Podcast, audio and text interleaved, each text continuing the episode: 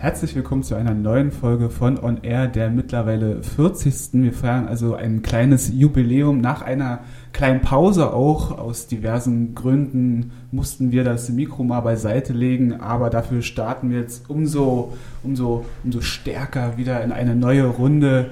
Und ja, haben heute zwei Themen in petto. Einmal wird es sich um eBay drehen, denn eBay hat ein neues Programm gestartet, wobei, ob es so neu ist, darüber wird zu diskutieren sein. Und wir beschäftigen uns auch mit den weltweit wertvollsten Logistikunternehmen. Und ich bin mir jetzt schon sicher, dass wir über diese Redewendung noch sehr oft stolpern werden. Aber das macht nichts. Zunächst widmen wir uns dem äh, Thema eBay. Micha und Julia, ihr seid beide hier. Vielen Dank dafür. Also eBay hat ein neues Programm gestartet, das nennt sich Guaranteed Delivery oder zu Deutsch garantierte Lieferung. Was umfasst das? Was beinhaltet das? Zunächst muss man mal sagen, das ist ein Programm, was jetzt erstmal in den USA ausgerollt mhm. wurde. Also das betrifft die deutschen eBay-Händler jetzt erstmal noch nicht. eBay verspricht in dieser garantierten Lieferung, dass das Produkt innerhalb von drei Tagen zum Kunden kommt. Also es ist ein Lieferversprechen, was eBay da gibt. Und das gilt erstmal für 20 Millionen Artikel auf dem Marktplatz. Schon mal eine recht große Summe für den Start, oder? Ähm, ja, wenn man jetzt aber bedenkt, dass eBay ja mhm. äh, weltweit bekannterweise über eine Milliarde Artikel im Sortiment hat, relativiert sich das schon wieder ziemlich schnell. Ähm, ein Großteil der Artikel, für die diese garantierte Lieferung gilt, ähm, soll noch mit kostenfreier Lieferung kommen. Mhm. Also man geht da schon sehr stark auf Angriffskurs mit Amazon, die ja auch dieses Lieferversprechen für, sein, für seine Kunden einsetzt. 67 Prozent der Bestellungen, die abgewickelt werden über eBay, werden in den USA schon kostenfrei zugeschickt mhm. und ähm, 63 Prozent auch innerhalb von drei Tagen. Das heißt, man hat jetzt dem Ganzen quasi eine Struktur gegeben und einen Namen und das so ein bisschen geordnet. Das ist auch so ein bisschen die Kritik oder in Anführungsstrichen würde ich fast sagen Kritik, dass, dass man, wie du gerade schon gesagt hast, dass man einfach nur so einen Namen jetzt dem Ganzen gegeben hat und das jetzt noch mehr promotet, als eigentlich Inhalt drin ist. Naja, es ist schon viel Inhalt. Es ist jetzt halt kein neuer Inhalt. Also mhm. die, die Kritik, in Anführungszeichen wirklich, ist da halt, dass eBay einfach etwas, was halt schon geboten wurde, jetzt einfach mit einem Namen versieht und das halt bewirbt. Das ist aber auch nötig, weil ich glaube, viele Kunden wissen gar nicht um diesen Vorteil und es ist halt ein Verkaufsargument. Mhm. Also da nochmal jetzt einen Namen drauf zu werfen und das zu nutzen als Verkaufsargument ist ziemlich hilfreich, denke ich. Dass da jetzt nicht viel Neues oder was hintersteckt, wo eBay jetzt die Händler zu angehalten hat und da was verändert hat, unbedingt, sei mal dahingestellt.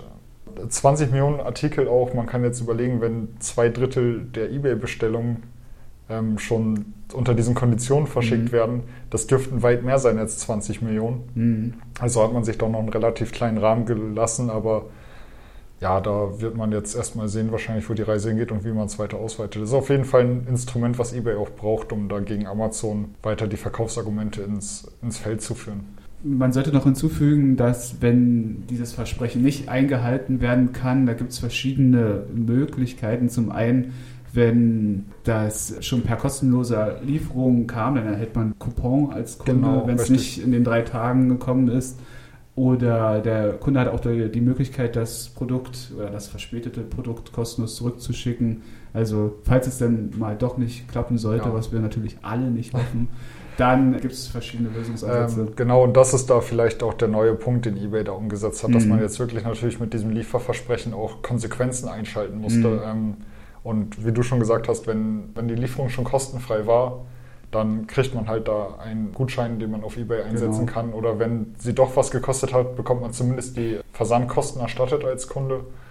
Und äh, man hat auch die Möglichkeit, das Produkt dann kostenfrei zurückzuschicken. Weil wenn es jetzt ein Produkt war, was ich wirklich schnell brauchte und dann nicht mehr gebrauchen kann oder es war zu spät, ich habe es mir schon woanders besorgt, dann kann man das da auch ganz schnell wieder zurückbringen zum Händler. Ganz genau. Und du hast schon den großen Konkurrenten Amazon mal ins Feld geworfen. Meinst du, ja, man, man, man kann da aufschließen, also aufschließen heißt ja, man hat großen Abstand, aber man, man macht da mehr Konkurrenz? Ich glaube, da hat eBay ganz viele Baustellen. Hm. Die sind ja auch immer noch Nummer zwei. Also klar, Amazon hat auch schon einen gewaltigen Abstand, aber das sind so viele kleinere Sachen auch, die sich da summieren, die dazu führen, dass Amazon da diesen Vorteil auch gewonnen hat. Ein Baustein vielleicht auch, ähm, dazu wollten wir eh noch kommen, die, die strukturierten Daten. Mhm. Das große Thema. Das der, große Thema. Der letzten Monate und Jahre, ja. Jetzt auch wieder, und da gab es auch so eine kleine, bis ja, fast schon große Ankündigung. Was ist da los? eBay hat jetzt äh, seine Homepage, also die Startseite des Marktplatzes in den USA ähm, personalisiert, also ein bisschen relaunched. Mhm. Da finden Kunden jetzt äh, so Bilderkarusselle, wie man sie jetzt auch aus Facebook-Werbung und allergleichen kennt, in denen Vorschläge gemacht werden für Produkte, die man vielleicht interessant findet Früher war es ja so, man hat sich Produkte abgespeichert oder man ist Händlern gefolgt, die man mochte. Da mhm. hat man so seine, seine Neuerungen, seine neuen Ideen quasi gesammelt. Jetzt gibt es so verschiedene Karusselle, in denen Produkte angezeigt werden. Das basiert auf Produkten, die man sich angesehen hat, Produkte, die man auf eine Liste gestellt hat, also die man beobachtet quasi. Und äh, dann Vorschläge aus dem Algorithmus. Mhm. Und der Algorithmus basiert halt auf diesen strukturierten Daten und auch die Vorschläge was eBay auch immer wieder betont, dass man jetzt durch die strukturierten Daten so langsam auch wirklich versteht, was man da auf dem äh, Marktplatz verkauft und dadurch das ähm, Kauferlebnis verbessern kann. Und das sind jetzt so die ersten Auswüchse, sage ich mal. Ich fand, äh, wenn ich mal kurz einwerfen darf, einen Kommentar von, von einem gewissen Herrn Bradford Shellhammer, Leiter Personalisierung und Engagement bei eBay, fand ich ja recht treffend. Der sagte nämlich, das war eine ganze Menge, was da von einem gewöhnlichen Kunden gefordert wurde, ihren eigenen Feed zu kuratieren. Genau. Rum, aber es, man weiß ja, was damit ausgedrückt werden soll. Richtig, genau. Also ähm, früher hat das Unternehmen quasi gar keine Vorschläge gemacht und mhm. der Kunde war selbst dafür verantwortlich, sich seine Inspiration zu schaffen, was ja so ein bisschen äh, Gegen den Trend spricht. Ja, das ist so ein bisschen so eine selbsterfüllende Prophezeiung schon fast. Ich als Kunde sorge dafür, dass ich mir die Händler suche und die mhm. Produkte, die mir gefallen und dann werden mir die Produkte und Händler vorgeschlagen, die mir gefallen auf Grundlage der... Also es dreht sich so ein bisschen im Kreis, man zieht sich selbst an den Schnürsenkeln aus dem Wasser. Das haben sie jetzt... Schöne äh, Formulierung. Das haben sie jetzt... Äh, damit so ein bisschen gelöst im Sinne von, dass der Marktplatz da jetzt auch personalisierte Vorschläge machen kann. Auf der Startseite ist das jetzt zwar der erste Test, das soll noch mhm. auf weitere Unterseiten kommen und das ist auch ganz wichtig, weil am Black Friday zum Beispiel waren nur 17 Prozent der Besuche direkt auf die Startseite, der Rest kam auf Unterseiten. Ja. Das heißt, wenn man jetzt diese Personalisierung auf der Startseite hat, dann sehen das halt 83 Prozent der Besuche ja. nicht. Das ist halt eine gewaltige Menge, die dann noch entgeht. Aber da wollen sie das weiter ausrollen und weiter auf andere Seiten bringen. Vielleicht noch mal kurz zu den strukturierten Daten. Da sind nämlich auch neue Zahlen aufgetaucht die belegen sollen, dass es da vorangeht, kann man so sagen. Denn mittlerweile ja. sind 55 Prozent aller Produkte erfasst. Wie siehst du die Entwicklung da? Zum Beispiel eBay Deutschland-Chef Stefan Wenzel hat im Herbst 2016 gesagt, dass sie bei 42 Prozent waren, jetzt ein halbes Jahr später rund äh, bei 55 Prozent. Das ist schon, schon eine ordentliche Steigerung. Das sind ja 13 Prozent.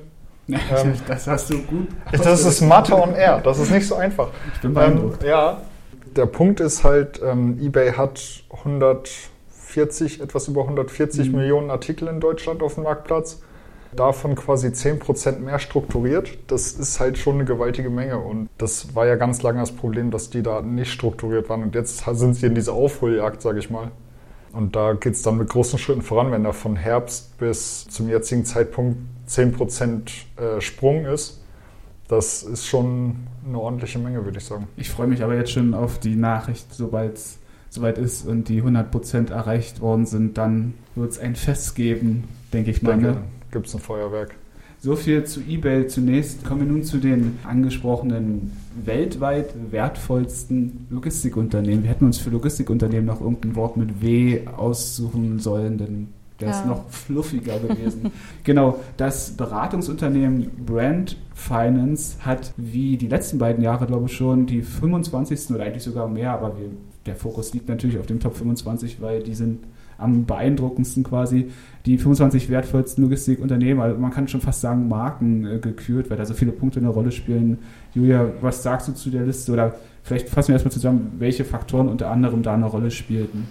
Ja, also dieses, dieses Ranking, das, wir haben so unterschiedlichste Sachen mit reingenommen. Mhm. Also was ganz spannend ist, zum Beispiel haben sie geguckt, ähm, wie viele Investitionen werden tatsächlich zum Beispiel Marketing gemacht oder wie ist der Bekanntheitsgrad tatsächlich weltweit für das Unternehmen.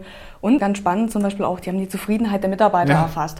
Bin mir zwar nicht ganz sicher, wie sie das gemacht ja. haben, aber ähm, und da quasi mal ein bisschen rumgehorcht, vielleicht auch über irgendwelche Plattformen, wie beliebt er als Arbeitgeber mhm. ist, entsprechend das Unternehmen. Und äh, dann haben sie es geschafft quasi, sie haben ein Rating gemacht, das ist ähm, so ein AAA Rating. Genau, also so ein bisschen wie man das bei den Energielabels kennt, ne? A plus oder bei diesen Ratingagenturen auch. Also genau, Finanzierungssachen, da hat man das ja ganz immer mit dabei. Und dieses Jahr hat es auf Platz 1 geschafft, beziehungsweise sie verteidigen den ersten Platz, das ist okay. Warte. Ah, verdammt, ah, jetzt, jetzt verraten. verraten. Ja, das ein bisschen spannend machen. Aber ja, komm, ja aber sind wir mal nächstes äh, UPS auf Platz, auf Platz genau. 1. Die haben sich allerdings im Vergleich zum Vorjahr verschlechtert. Mhm. Die hatten vorher ein Rating von AAA und jetzt ist da noch ein Minus dazu gekommen. FedEx hat sich auf Platz 2 gerettet. Und Platz 3 ist JR, das ist ein japanisches Unternehmen. Mhm. Und auf Platz 4, da treffen wir die DHL. Genau, es sind nämlich auch verschiedene deutsche Logistikunternehmen unter den Top 25 und wie du schon gesagt hast, die DHL, die aber in den letzten beiden Jahren noch auf Platz 3 war. Also dieses japanische Logistikunternehmen hat die DHL verdrängt. Genau, deshalb ist es vielleicht auch gar nicht so sehr der Grund zur Freude für die DHL, dass sie mhm. auf Platz 4 sind. Ich meine, es ist immer noch sehr gut und ich meine, DHL macht ja auch viel und die die sind ja auch. Äh, die machen wir, da, da, dazu kommen wir auch gleich noch, aber vielleicht sollten wir kurz noch zusammenfassen, wer es noch in die Liste an deutschen Unternehmen geschafft hat. Ja, unter den Top 25 hat es dann tatsächlich auch einfach nur noch die Deutsche Post geschafft. Also ja. die sind auf Platz 13. 13, genau. Und direkt dahinter die Deutsche Bahn noch auf Platz ah. 14. Ja, was sagst du zu der Liste? Ist das für dich jetzt überraschend, dieses Ranking oder ich glaube, das ist tatsächlich ganz spannend. Dadurch, dass also Deutsche Post DHL ist in Deutschland mhm. absolut den Marktführer. Die, an, an den kommt man halt nicht vorbei. Ich finde es tatsächlich ganz spannend, weil UPS äh, und, und FedEx auf dem deutschen Markt, die haben keinen großen Marktanteil. Deshalb finde ich es eigentlich ganz spannend, dass die weltweit aber quasi so mhm. weit oben, also eigentlich die Liga anführen im Vergleich dann zu, zu DHL. Finde ich tatsächlich ziemlich, ziemlich spannend. Genau, das Beratungsunternehmen hat natürlich dazu auch eine sehr umfangreiche Studie veröffentlicht, die man kostenfrei sich äh, einsehen kann und ausdrucken kann. Da kam dann auch die Begründung, warum, äh, wie diese Bewertung zustande gekommen ist. Bei UPS war das unter anderem, waren das verschiedene Investitionen, da war die Rede von 14 Boeing mhm. 747s, die sie geholt haben, also quasi so mächtig investiert, aber auch so kleine Kampagnen gestartet, die sich dann, also nicht klein, die Kampagnen waren nicht klein, sondern die richteten sich eher an kleinere Unternehmen. Das hat da alles eine Rolle gespielt. Das ist wirklich recht interessant, wie das die Unternehmen auch geschafft haben, so bewertet zu werden. Kommen wir mal kurz zum Punkt. Die DHL sorgt ja vielleicht, möglicherweise ganz doll dafür, dann doch wieder auf, auf dem Siegertreppchen zu landen. Denn ja, es kamen jetzt Gerüchte ans Tageslicht, die von Insidern stammen von Insider-Informationen, dass die DHL wahrscheinlich die Amazon Fresh-Lieferung äh, ausliefern wird, die Bestellung vielmehr. Was sagst du dazu? Eigentlich ist es, ein, ist es ein logischer Schritt. Amazon und DHL arbeiten sehr eng zusammen, schon immer. Und ich meine, die DHL sagt ja auch jedes Mal, wenn es irgendwie heißt, Amazon liefert selbst aus, das ist kein Problem und sie werden nicht als Konkurrenz gesehen. Also sie sind immer noch sehr eng miteinander verbunden. Das Ding ist, es sind halt Gerüchte, das mhm. kommt von, von Insidern. Es wird spannend, wie die DHL das macht, weil ich meine, so ein Lieferversprechen, gerade wenn es dann um frische Lebensmittel geht, mhm. das muss dann auch schnell gehen tatsächlich. Zum Beispiel jetzt, ähm, ich glaube in, in, Bochum war das jetzt. Da hat Amazon jetzt zum Beispiel auch wieder ein Verteilzentrum äh, eröffnet, beziehungsweise geht es am 30. März, äh, soll das eröffnet werden. Da wird zum Beispiel viel selbst gemacht. Mhm. Also da haben sie schon angekündigt, dass sie selber ausfallen werden, gerade um sowas wie die taggleiche Lieferung irgendwie auch sicherzustellen. Deshalb jetzt bei Lebensmitteln wird es spannend. Ich finde es sehr interessant, weil, weil ja DHL auch selbst so einen Online-Supermarkt im, im, Portfolio hat, All You Need Fresh. fresh. Mhm. Macht man sich ja quasi selbst Konkurrenz so auf den ersten Blick. Deswegen war es für mich recht überraschend, aber dennoch halten sich die Gerüchte und ab April soll es schon losgehen. Das war ja vorher schon im Gespräch und jetzt wieder auch von diesen Insidern angeblich bestätigt worden, dass es im April in Berlin startet. Also genau, man muss bedenken, in einer Woche ist April. Also bei so einem großen, bei so einer großen Sache, da erwartet man ja dann doch, aber wahrscheinlich wird es einfach so, so ein Bam, so ein. Es wird ein so typisches Amazon-Ding wahrscheinlich ja. werden. Es gibt immer, das ist mir ein bisschen aufgefallen, es gibt, also bevor irgendwas Großes kommt, gibt es immer ein paar Gerüchte. Mhm. Und zwei Wochen später ist es dann plötzlich genau das, was die Gerüchte gesagt haben. Ich habe ein bisschen das Gefühl, dass Amazon das absichtlich streut. Ich meine, die, die ah, erzählen ja sonst nichts. Kann sein. So, ne? Aber sobald es dann quasi in die Endphase geht, mhm. fangen sie mhm. schon mal an, so ganz unterschwellig. Ach, ist unterschwellig, aber dann halt ja, ein paar ja. Infos rauszurücken, aber so von wegen, nee, war, war nicht von uns. Warum nicht? Wir wollen es denen nicht unterstellen, aber es wäre eine denkbare Taktik, um sich von anderen Unternehmen abzuheben, die einfach nur eine Pressemitteilung raushauen und sagen, hier in zwei Wochen startet es. Genau. Wäre wär eine andere Taktik. Ich meine, das Wort Gerüchte hilft ja dann auch dabei, irgendwas zu promoten. Dann guckt man auch, dann macht man, stellt man Anfragen und. Man kann hinterher auch sagen, war ja nur ein Gerücht, wir haben nie irgendwas offiziell bestätigt genau. oder so. Von daher, ja, wir sind auf jeden Fall gespannt, wie es mit den strukturierten Daten bei eBay weitergeht, wann die 100% geknackt werden. Aber was wahrscheinlich vorher stattfinden wird, ist der Start von Amazon Fresh in Deutschland, vielleicht mit der DHL, vielleicht aber auch nicht. Wir werden sehen. Vielen Dank soweit an euch beide. Das war die 40. Folge von On Air. Wer weiterhin auf dem aktuellsten Stand bleiben will, auch schriftlich, der sollte natürlich onlinehändlernews.de und den Amazon sowie den Logistik Watch Blog verfolgen. Vielen Dank fürs Zuhören und bis zum nächsten Mal.